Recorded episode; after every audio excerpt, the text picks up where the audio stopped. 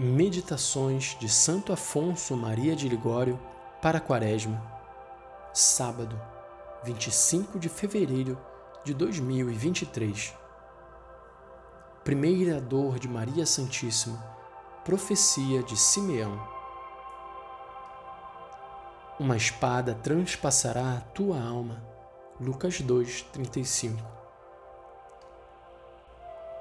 O Senhor usa esta compaixão conosco de não nos deixar ver as cruzes que nos esperam, a fim de que as tenhamos de sofrer uma só vez.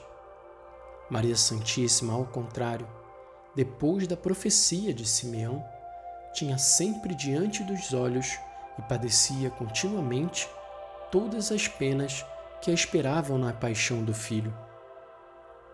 Mas se Jesus e Maria, inocentes, tanto padeceram por nosso amor, como ousaremos lamentar-nos, nós que somos pecadores, quando temos de padecer um pouco por amor deles? Neste vale de lágrimas, cada homem nasce para chorar e cada um deve padecer, sofrendo aqueles males que diariamente lhe acontecem. Mas quanto mais triste seria a vida se cada um soubesse também os males futuros que o tem de afligir. O Senhor usa esta compaixão conosco, de não nos deixar ver as cruzes que nos esperam, a fim de que, se as temos de padecer, ao menos as padeçamos uma só vez. Mas Deus não usou semelhante compaixão para com Maria, a qual, porque Deus quis que fosse rainha das dores e toda semelhante ao Filho, teve sempre de ver diante dos olhos e de padecer continuamente todas as penas que a esperavam. E estas foram as penas da paixão e morte de seu amado Jesus. Eis que no templo de Jerusalém, Simeão, depois de ter recebido o divino infante em seus braços, lhe prediz que aquele seu filho devia ser alvo de todas as contradições e perseguições dos homens, e que por isso a espada de dor devia transpassar-lhe a alma. Davi, no meio de todas as suas delícias e grandezas reais, quando ouviu que o profeta Natã lhe anunciava a morte do filho, não tinha mais paz. Chorava, jejuava, dormia a terra nua. Não é assim que fez Maria. Com suma paz, recebeu ela a nova da morte do filho e com a mesma paz continuou a sofrê-la. Mas ainda assim, que dor não devia sentir o seu coração. Nem serviu para lhe matigar o conhecimento que já de antemão tinha do sacrifício a fazer, pois que, como foi revelado a Santa Teresa, a bendita mãe conheceu então, em particular, e mais distintamente de todas as circunstâncias dos sofrimentos, tanto exteriores como interiores, que haviam de atormentar o seu Jesus na sua paixão.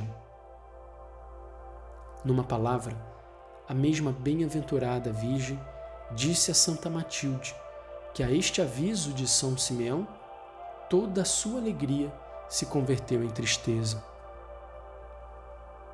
A dor de Maria não achou alívio com o correr do tempo.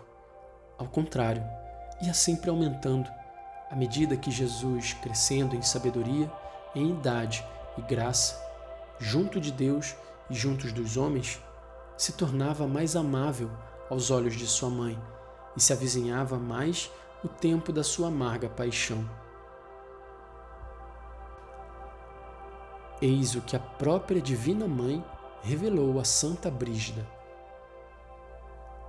Cada vez que eu olhava para meu filho, senti o meu coração oprimido de nova dor e enchiam-se meus olhos de lágrimas. Ruperto Abade contempla Maria dizendo ao filho enquanto o alimentava: Ah, filho meu, eu te aperto entre meus braços porque muito te amo. Mas quanto mais te amo, tanto mais para mim te transformas em ramalhete de mirra e de dor pensando em tuas penas. Tu és a fortaleza dos santos, e um dia entrarás em agonia. És a beleza do paraíso, e um dia serás desfigurado.